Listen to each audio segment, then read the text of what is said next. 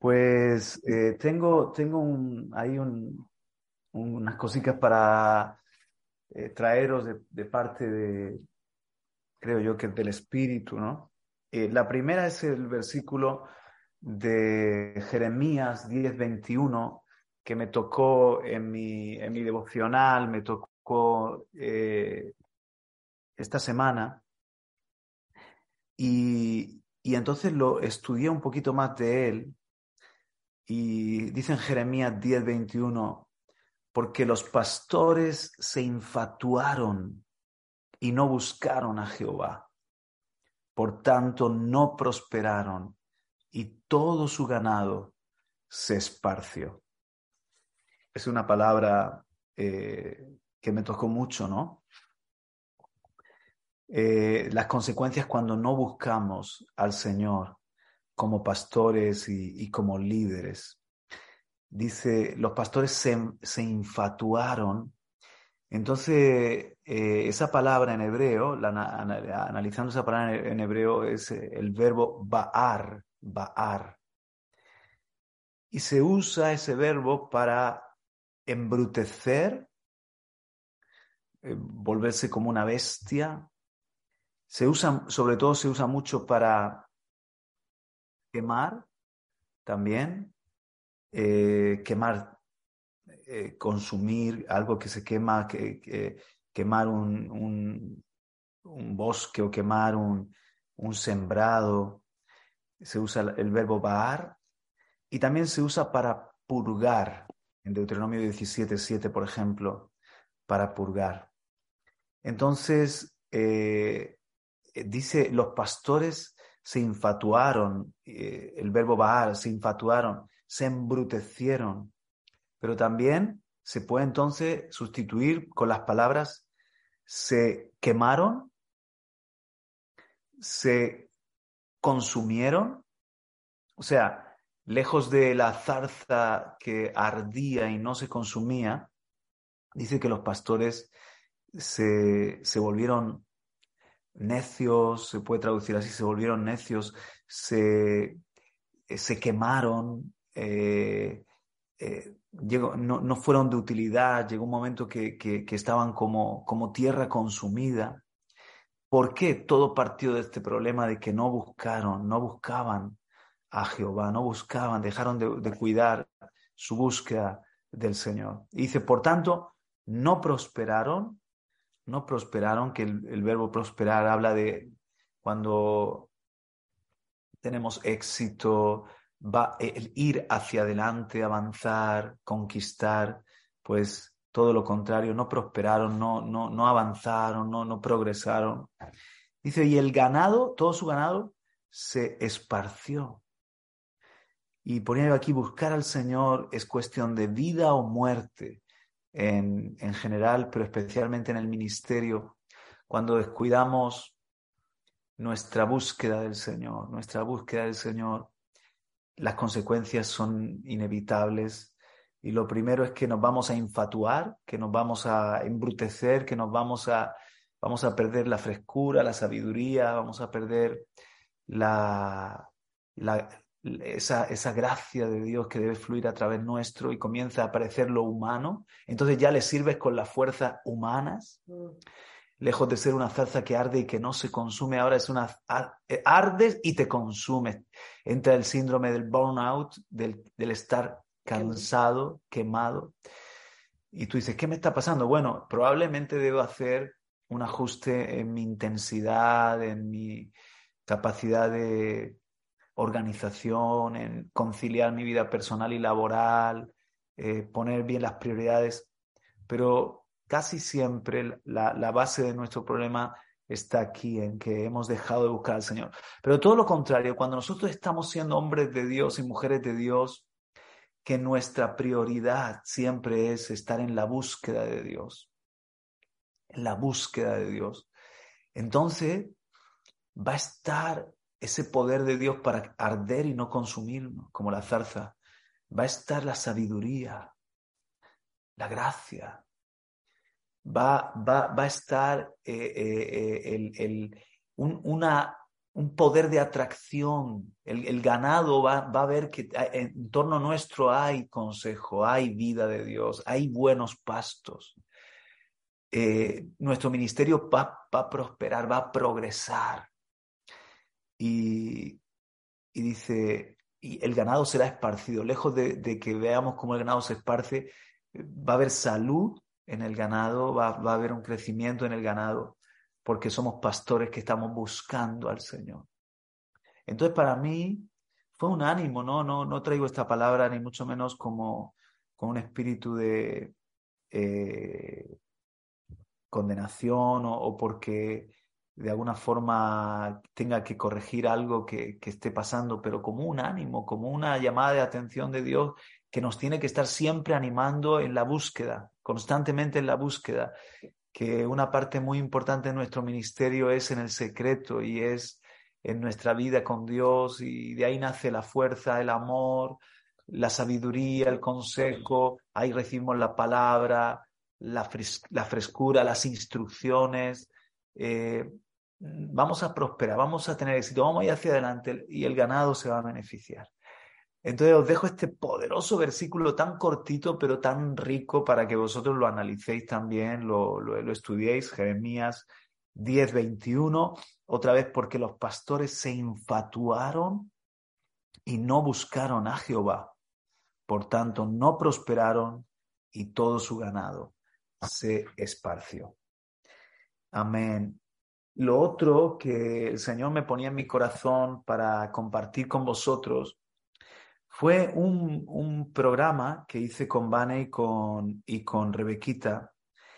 Eh, entre broma y broma, realmente mm, es como que, wow, em, em, meditando luego precisamente en la presencia de Dios, meditando en la presencia de Dios, el Señor me dio testimonio de que era algo muy importante lo que, había, lo que habíamos hablado y que debía ministrárselo al liderazgo, ministrárselo al liderazgo eh, de, de APR Murcia y los he convocado para el 17 de diciembre para tener una última reunión de año con los líderes, hacer una evaluación de cómo ha ido nuestro servicio, cómo van los grupos de conexión, animarles, pero quiero ministrarles esta palabra.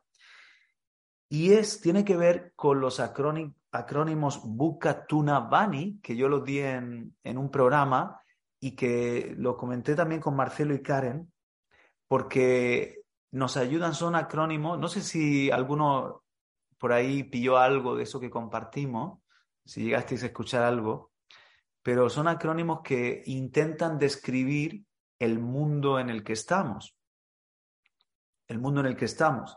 Entonces, el acrónimo BUCA esto ahora lo paso por, por, WhatsApp. El acrónimo BUCA es volatilidad. Todo cambia, todo está cambiando, volatilidad. El mundo de hoy, todo cambia, volatilidad. Y cambia muy rápido. Luego, la U es de uncertainty, que en inglés, incertidumbre. Es, es difícil hacer una predicción hay mucha sorpresa. Eh, la C de, la boca, la C es complejidad. O sea, es difícil, es un mundo complejo, es difícil comprender. Yo le compartí esto a Marcelo y Karen porque estaban en medio del paro cívico, donde de repente es difícil hacer cualquier plan, es difícil eh, saber qué, va a pasar dentro de, mañana y dentro de 10 días y programa. Igual en, en Argentina también hay mucho de esto eh, eh, esto se ha, traído mucho al, mundo de la empresa, del liderazgo, de la política. con estos entornos Buca, Tunavani, Buca, Tunavani, es difícil el planear y el programar porque eh, es muy complejo y la A es ambigüedad. Mucho malentendido. La distorsión de la realidad. luego está, ese es el acrónimo Buca. Ahora viene el acrónimo Tuna que, que, si el Buca es de los años 90, de la Guerra Fría, plena, del, eh, este es más reciente, este de los 2000, es Tuna y, y este acrónimo es, es el siguiente. turbulencia, que ya no solamente dicen que hay cambios volátiles, es como un avión, turbulencia. O sea, eh, eh, hay mm, cambios que son más disruptivos todavía, mm. incertidumbre, novedad, novedad, lo que, lo que vienen a decir con esto de la, de la novedad es que eh, Todas las redes sociales ahí. De repente, em, muchas cosas nuevas, nuevas, que, que, nos, que aparecen y nos sorprenden, y ambigüedad. es como el buca más, fuerte. Y el último, este es el reciente, este es el de ahora, el, que, el, que, el de la pandemia, por ejemplo, el de este tiempo. BANI, este acrónimo, es Braille, Anxious, Non-Liner e Incomprehensible. ¿eh? Es, eh, eh, lo voy a decir ahora para los que no domináis el inglés como yo. Frágil, Braille frágil, todo es quebradizo, todo es tan frágil que puede romperse con facilidad.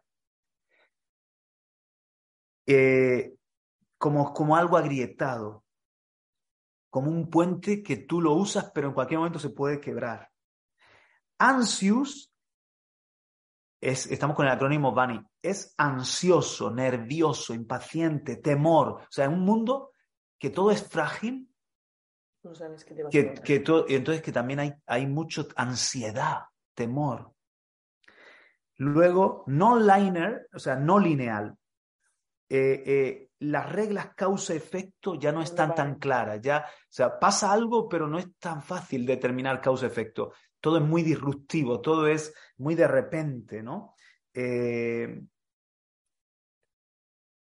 axiomas que han valido desde hace decenas de años se guardan en el baúl el estilo de liderazgo tiene que, cambiar. Y luego el último, incomprensible. Muchas de las situaciones que estamos viviendo son difíciles de entender. Intentamos buscar respuestas y es difícil encontrar respuestas, ¿no? Eso es el, el Bani, el, entorno Bani. En definitiva, entre los tres, busca Tuna Bani. Eh, me gusta porque es el mundo que, que nos ha tocado vivir eh, los expertos en esto dicen que siempre el mundo ha sido así, pero también es profético lo que dice eh, Daniel y Nahum, que dicen que en los últimos días todo será más rápido, los hombres irán muy rápido, la ciencia avanzará, los cambios, las novedades, las sorpresas, de repente en cualquier momento puede estallar una tercera guerra mundial y no es como antes, ale, venga, los ejércitos poco a poco ir al, al combate, ahora, boom, lanzan una bomba nuclear y, Europa deja de ser lo que era. O sea, es, un mundo así, ¿no? Entonces, claro, ellos dicen que lo que viene a decir los que enseñan para liderazgo, política, gestión, eh, etcétera, es que el liderazgo de hoy en día no deje, que no deje de planificar, pero que tiene que ser mucho más líquido, mucho más flexible, mucho más capaz de amoldarse a la situación, de saltar obstáculos, ¿no? Tiene que ser consciente de que trabaja con gente que siente ansiedad. Que hablando de, e, esto con el pastor Samuel Justo, que, él fue el que me, trajo el, tema este del buca, porque acababa de hacer un, curso sobre esto. Eh, que el buca, los expertos dicen que ya está pasado de moda, estamos en el Bani. El buca dice, el buca muerto, estamos en el Bani. Pero él dice, si te das cuenta, ahora contar con el servicio de la gente en una forma estable es más difícil. Nosotros estamos dando a la gente que sirvan bien seis meses.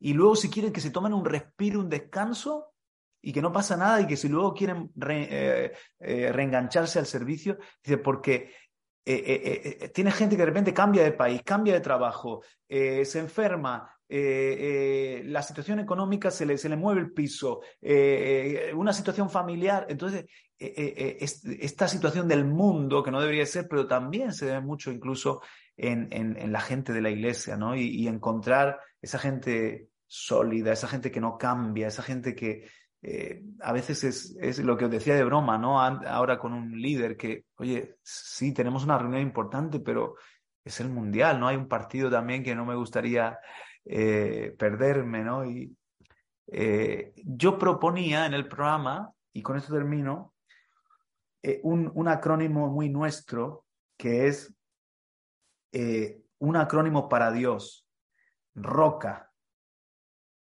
Eh, tenemos roca. En medio de un mundo buca tunabani, tenemos roca.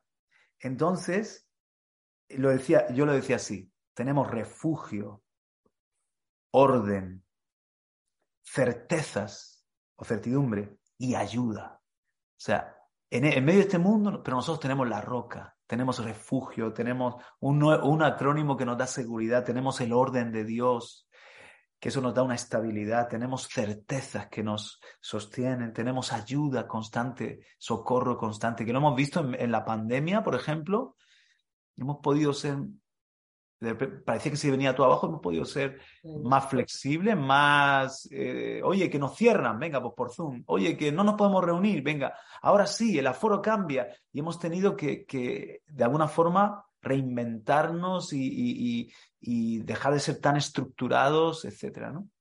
Y otro acrónimo que este se aplica a Dios, pero se debe aplicar también a nosotros. Que en latín significa fe en latín, fide, fe en latín.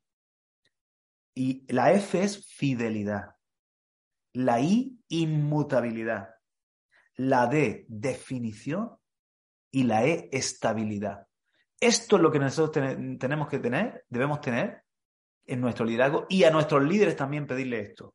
Que seamos gente de fe, fide, fidelidad, inmutabilidad, definición Puede que el mundo esté indefinido, cambiado, pero nosotros somos gente definida y estabilidad. Eh, la vida en el espíritu nos proporciona esa estabilidad. Bueno, y el versículo que a mí me, encantó para, para, un consuelo en medio de estos tiempos, Bukatunavani, es eh, el de Isaías 33, 5 y 6, que dice, Exaltado es el Señor, pues mora en lo alto. Ha llenado a Sión de derecho y de justicia. Él será la seguridad de tus tiempos, abundancia de salvación. Sabiduría, Él será nuestra sabiduría y conocimiento. El temor del Señor es tu tesoro. Y me gusta mucho como, también como lo dice la nueva traducción viviente, este versículo 6 en aquel día, Él será tu cimiento seguro y te proveerá de una abundante reserva de salvación, de sabiduría y conocimiento. El temor del Señor será tu tesoro. Wow. Bueno, os paso mis notas porque sé que, son cosas que, eh, muchos conceptos que estoy soltando así rápido, pero ahí en equipo pastoral os paso mis notas y, bueno, eh, todo lo que comparto, ya sabéis que si os sirve para hacer una especie de adaptación personal y compartirlo con, vos, con vuestra gente, con vuestros líderes, con la iglesia, o para inspiraros, es, es muy útil. Pero esto a mí me... Eh, varias veces he estado orando y de repente el Señor me ha traído el programa que hicimos como diciendo, Roca, tenemos roca, tenemos un liderazgo, necesitamos este liderazgo para este, para este tiempo y, que estamos en un mundo así. Eh, estalla una bomba en, en, en, Bolivia, como puede ser la, la, todo el paro cívico, pero ¡pum! En otro, de repente eh, cae la bolsa o, se desestabiliza el mundo por otro lado y, y, puedes vivir una ansiedad constante por las malas noticias, pero nosotros en medio de todo eso podemos tener nuestra fe, la victoria que ha vencido al mundo, nuestra fe, nuestra estabilidad en el espíritu y transmitirle eso a nuestra gente. Eso va a ser un poderoso, mm, eh, un, ¿cómo diría yo? Un, poderoso eh, antídoto. Antídoto, pero también a la hora de que la gente se acerque a Dios y a la iglesia y a nuestro pastorado. Porque dicen, sabes que todo cambia, pero hay estabilidad dentro de la iglesia. En el reino de Dios hay solidez. Por ejemplo, ven nuestros matrimonios y, son matrimonios que estamos en la roca, estables, sólidos.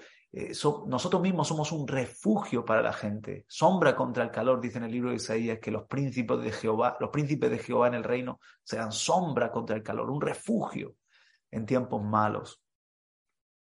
Amén. Entonces esas dos cosas son para nosotros que quería compartir. Y lo otro es que yo os pedí que leyera que oyerais o que leyerais eh, lo que os envié sobre un mensaje que prediqué, que lo prediqué en Lorca, en el aniversario, pero el Señor me dio testimonio. Predícalo en Murcia para que se grabe, para todas nuestras iglesias. Que hablé acerca de tres niveles: el nivel de las migajas, el pan y las semillas.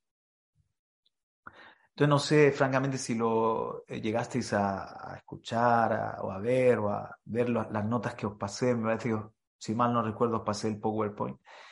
Hay un momento que nosotros estábamos comenzando el ministerio en, Bolivia. Estábamos comenzando el ministerio en Bolivia y recuerdo perfectamente una reunión que estábamos en Alfarero, Marcelo, Karen con, con sus hijitos, Vanessa y yo con nuestros hijos y nadie más. ¿Te acuerdas, Marcia, alguna reunión de esas? Y entonces, una buena oración, podemos tener una buena alabanza, una buena oración, una buena palabra, pero estás allí y de repente dices, Jolín, pero ¿y ahora qué hacemos? O sea, esto...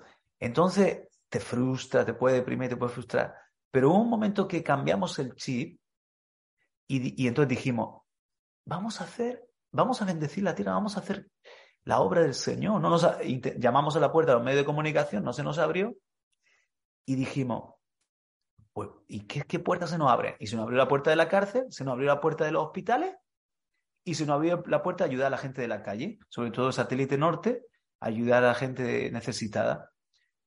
Va, sigamos con nuestro altar, sigamos con nuestras reuniones, pero vamos a, que, a aprovechar el tiempo que estamos aquí pagando un gran, un gran precio y hacer de bendición. Y, y si tú te pones a pensar, toda la gente que se nos fue uniendo en el camino, o fue gente beneficiada por ese trabajo o que se unió a trabajar con nosotros.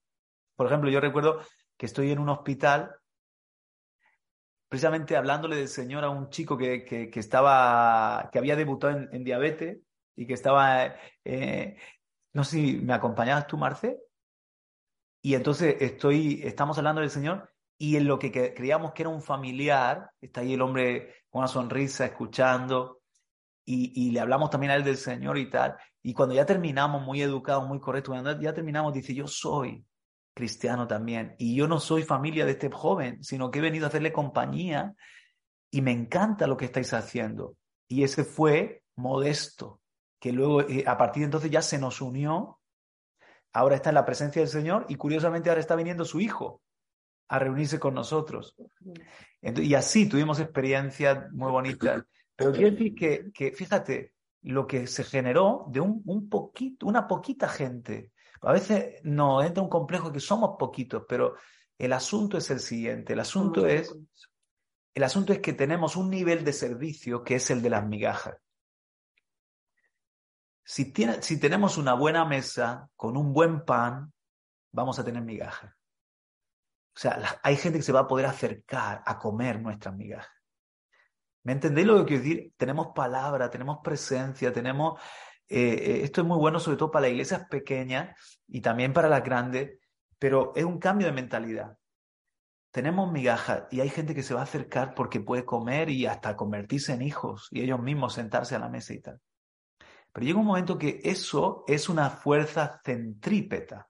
Es una fuerza donde tú estás generando una atracción. Pero la misión es una fuerza centrífuga. La, misión es que yo voy. Es que tengo no solamente pan, tengo, el Padre me va a dar pan. Y, si tengo pan, tengo migaja. Cuando vivimos la presencia del Señor, comemos el pan de la presencia y cuando somos hijos tenemos pan, tenemos alimento, tenemos eh, esa bendición. Somos hijos de Dios y tenemos esa bendición de, tener una reunión gloriosa, tener momentos de, presencia en nuestras casas, en nuestras vidas y tenemos ese pan. Y cuando tú tienes pan y se nota que tú estás comiendo, como hablaba Juan Carlos en el primer punto, de ser gente de, buscar la presencia, siempre se generan migajas. Porque, porque sí, porque tú cuando estás con el Señor y vas caminando y puedes hacer el bien en el supermercado, en, en, una reunión que se acerca alguien necesitado y oras por él, que de repente han invitado a alguien. Esos son migajas eh, y son naturales en los hijos de Dios y sobre todo en los ministros. Son nuestras migajas. Que, que, que, que de lo que comemos, cuando tú partes el pan, se generan migajas. Pero otra cosa Es decir, ¿qué semillas tenemos?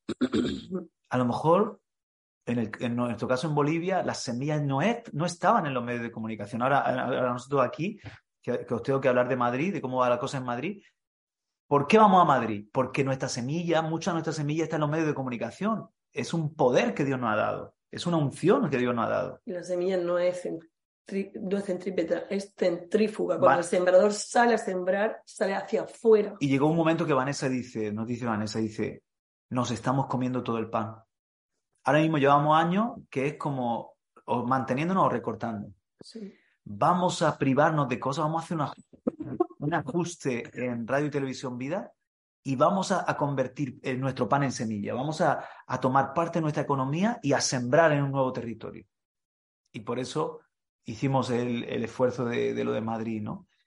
Eh, pues claro, nuestra, nuestra, nuestra semilla tiene mucho que ver con los medios de comunicación, ¿no? Pero cuando nosotros estábamos en Bolivia, por ejemplo, no, no teníamos eh, ese poder, no lo teníamos ese poder. Es que incluso yo llamaba a puertas de directores de radio diciéndoles que yo teníamos un medio de comunicación y ni nos recibían. Es que no, es que la puerta cerrada. Y, y, sembramos una radio en Cotoca, que sembramos, nos costó 6.000 euros sembrar una radio sembramos una radio en Cotoca y los que tienen la radio en Cotoca, igual, no nos entendimos con ellos. Pero ¿cuál es, entonces, ¿cuál es nuestro poder? El amor, los sueños que Dios nos dio. Fuimos con, con un par de sueños que todos hablaban de darle ropa a los necesitados, darle pan al hambriento.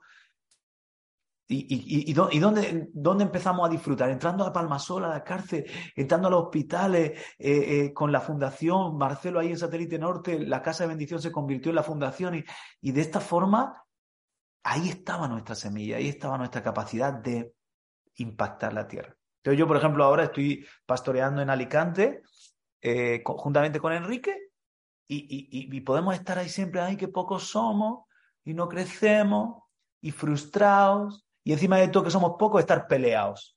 Porque cuando estamos ociosos empezamos a... Eh, es que ¿por qué no crece la iglesia? Es que ya el hermano empieza a jugar, es que claro, es que los pastores, que no sé qué, o entre ellos a ver rifirrafe. ¿Qué, ¿Qué tenemos? Esto, y con esto termino. La sal, y la, sal igual. La sal si está junta todo el rato se crea una piedra. Claro. Y lo que tiene que ser para, para, ser, para ser de bendición se, se convierte en un arma arrojadiza. Entonces yo quiero darle una doble aplicación a esto, una doble aplicación. Una es que a veces los hermanos están esperando nuestras iniciativas para hacer algo para el Señor. Y si, y si vosotros llegasteis a escuchar el mensaje, yo le decía a la gente, ¿qué es, convierte tu pan en semilla. ¿Qué pan tiene? Si tu pan es maíz, tu semilla es maíz. Si tu pan es centeno, tu semilla ¿Qué pan tiene? O sea, ¿qué puedes hacer tú? Y se acercaron luego hermanos diciéndome, me ha, me ha, me ha, es como que me ha cambiado la forma de, de, de, ver y, y, lo que yo puedo hacer. Entonces, hay iniciativas, por ejemplo, eh, aquí hubo una riada hace poco que fueron impresionantes, que, que llovió tanto de golpe y tan... Que se llevó. Que, una, que calle una calle entera, casa, donde vive eh, la madre de Alba, la familia, la abuela de Alba, la familia de, de, Alba, la de Dani. Y varios hermanos sin nosotros, no salieron nosotros. Varios hermanos, de repente nosotros vimos en la siete región de Murcia hermanos de la congregación entrevistándole. ¿Por qué ellos cogieron? Los de la obra social. Y se fueron para allá y empezaron a, ayudar a limpiar la, la calle llena de barro, a llevar ropa limpia, a llevar comida. Y, y, le entrevistaron y el mismo periodista, ya off, off, eh, fuera del directo, les dijo, ¿por qué hacéis esto? Y le hablaron a él y lo hacemos porque Dios nos ha puesto el amor. Es, todo es por el Señor. Porque él dice, no, qué bonito. Entonces, ya, ya no son hermanos esperando que nosotros digamos y hagamos, sino que tenemos que nosotros tenemos que comisionarle, nosotros tenemos que enviarle, nosotros tenemos que decirle, soy, vosotros sois misioneros. O sea, no estés esperando la típica evangelización de ir a la calle a repartir folletos. No sé cómo está la cosa en Bolivia o en Argentina, pero tú paseas por el centro de Murcia y ya nadie te da un volante. ¿Tú, ¿Os acordáis que antes tú ibas por la calle y te estaban constantemente dando volantes? ¿Dando publicidad? Ya, nadie da un volante porque la gente va con, con sus pinganillos en la oreja. eh, a su rollo y va pa, pa, pa, ya ese tipo de publicidad no es efectivo. Nosotros queremos seguir impactando y evangelizando, repartiendo eh, tratados, que yo no digo que dejemos de dar tratados, pero si nuestra evangelización es, hermanos, vamos a repartir tratados o de vez en cuando hacer una campaña, así por lo menos en España no funciona la cosa, ya no es efectivo. Necesitamos creatividad, necesitamos decir, ¿qué, es mi pan y qué es mi semilla? ¿Qué semilla tengo yo para dar? Yo decía, una hermana que, que, que ella se sentía frustrada porque pasaba muchas horas de interna cuidando ancianos y, y no aportaba a la iglesia su servicio. Y me vino diciendo, ahora entiendo que yo allí, con esos ancianos, en ese edificio y con los, y con los familiares de los ancianos que cuido, tengo mucho trabajo que hacer. Hermana, usted haga, tiene semilla, genere iniciativa. Pero luego también es cierto que la iglesia también tenemos que generar iniciativas porque nos van a seguir en lo que hagamos. Entonces ahí tendremos que sentarnos Enrique, Ana, Vanessa y yo y decir, venga, ¿qué semillas tenemos en Alicante? ¿Qué podemos hacer en Alicante? Venga, ¿qué se nos ha abierto? La cárcel de psiquiátrico, eh, eh, vamos a, a, a decir a los hermanos, nos vemos en la puerta del hospital el miércoles a las 6 de la tarde, los que puedan que se vengan. Y, vamos moviéndolo. Venga, hermanos, vamos a, a, trabajar en la gran recogida. O sea, nuevas ideas que Dios nos dé. Ahora, vamos a hacer algo por Navidad. ¿Eh? Vamos a hacer algo por Navidad en la zona donde estamos. Y, y, y, y semillas, semillas.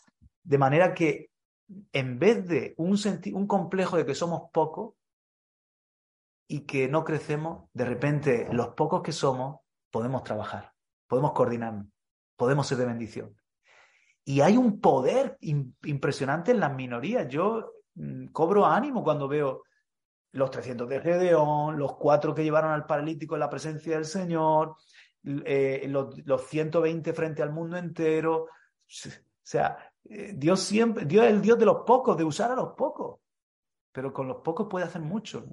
Entonces, esto creo que tiene que ser la mentalidad a la hora de trabajar. Amén sirvamos con las, con las migajas.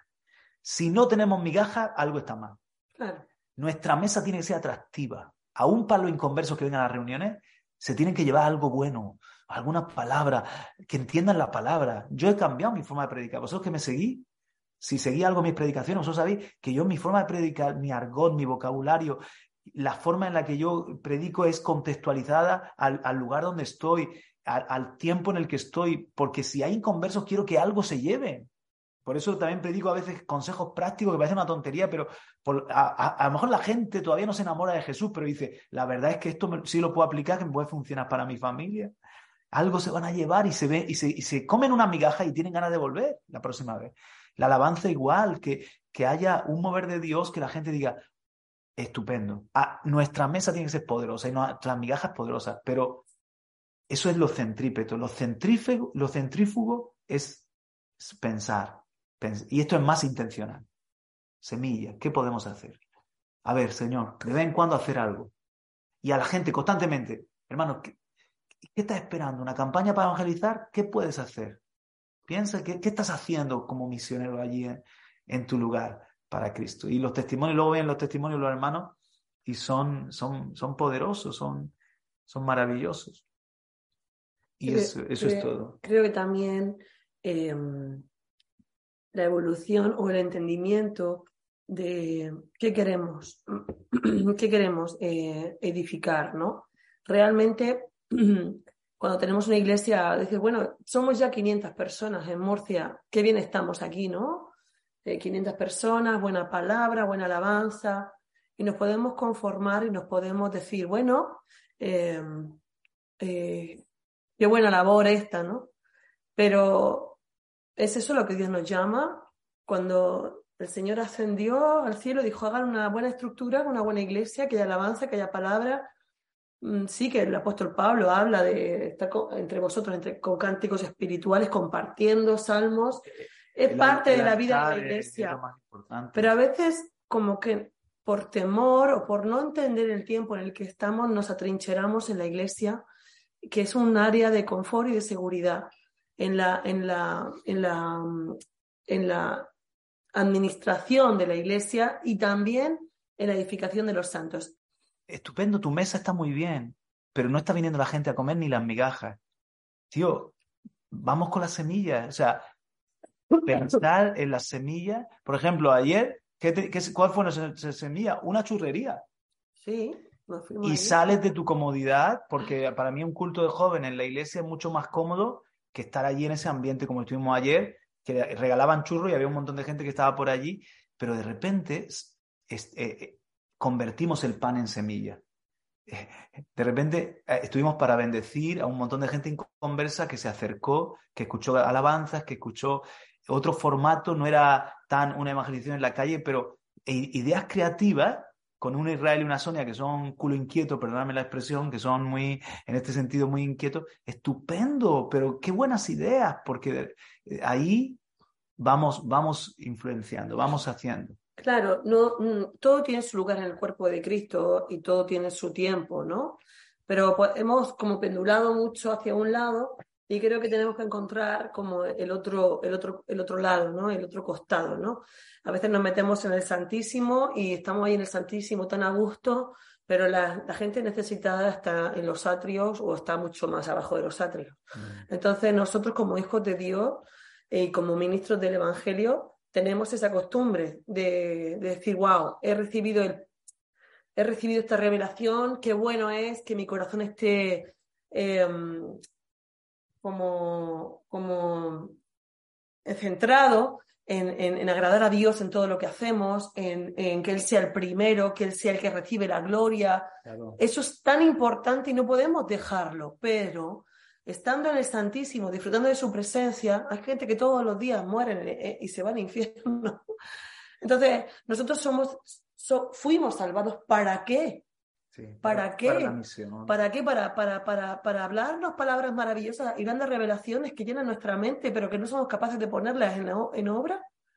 Eh, ¿Por qué el candelabro tenía tantos brazos y el, el, aceite chorreaba para decir que tenemos que tener una unción de, de, un lado y de otro? No sé, digo esto, a ver si me entendéis, pero, pero nuestra comisión, ¿cuál es? Y yo digo, naturalmente no todos somos eh, evangelistas, no todos somos eh, profetas, eh, no somos todos los dones de, los dones de, los cinco ministerios, pero que son más hacia afuera. Muchos de nosotros somos maestros, somos pastores, y entonces por eso nos cuesta un poco más ver estas cosas pero son parte del cuerpo de Cristo, son parte de la misión y son parte de lo que, para el por qué estamos aquí en la tierra, ¿no? Mm. No el cómo tenemos que estar, no el cómo tiene que estar nuestro corazón, sino el, el para qué estamos aquí.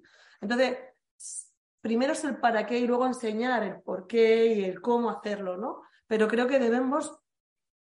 Por ejemplo, algo tan sencillo como esto, algo tan sencillo como esto, convierte tu pan en semillas. Somos fuertes en familia ministramos, por ejemplo, a, los matrimonios.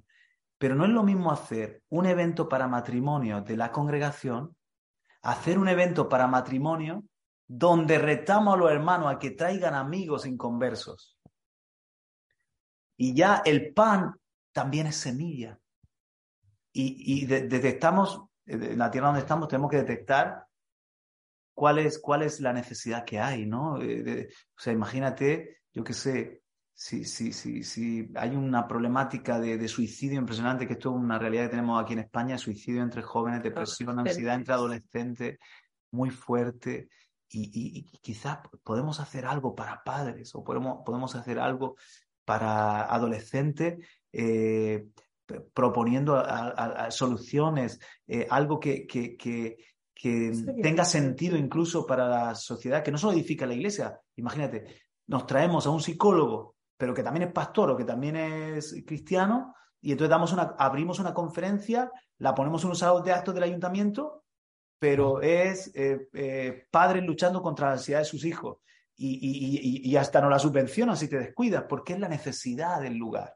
Y ya estamos convirtiendo el pan en semilla. Nuestra misma gente que vaya va a ser edificada, pero... Claro, Dios nos tiene que guiar. Pero tenemos que pedirle que... Pero Jesús miraba a las multitudes con compasión y no era, era extra, ajeno a que tenían hambre, a que había una mujer que, como decía, se acercaba a ella y le decía, dame de tus migajas, hasta los perrillos comen de las migajas, tiene que fluir de nosotros la misericordia, no, no, no ser como, como atrincherarnos en nuestra área de confort y decir, bueno, yo ya, yo ya estoy salvo, yo ya, a mí, yo ya lo tengo todo claro. Y hasta la iglesia la tenemos en una inercia, eh, eh, que, que va viniendo gente nueva de una forma muy natural.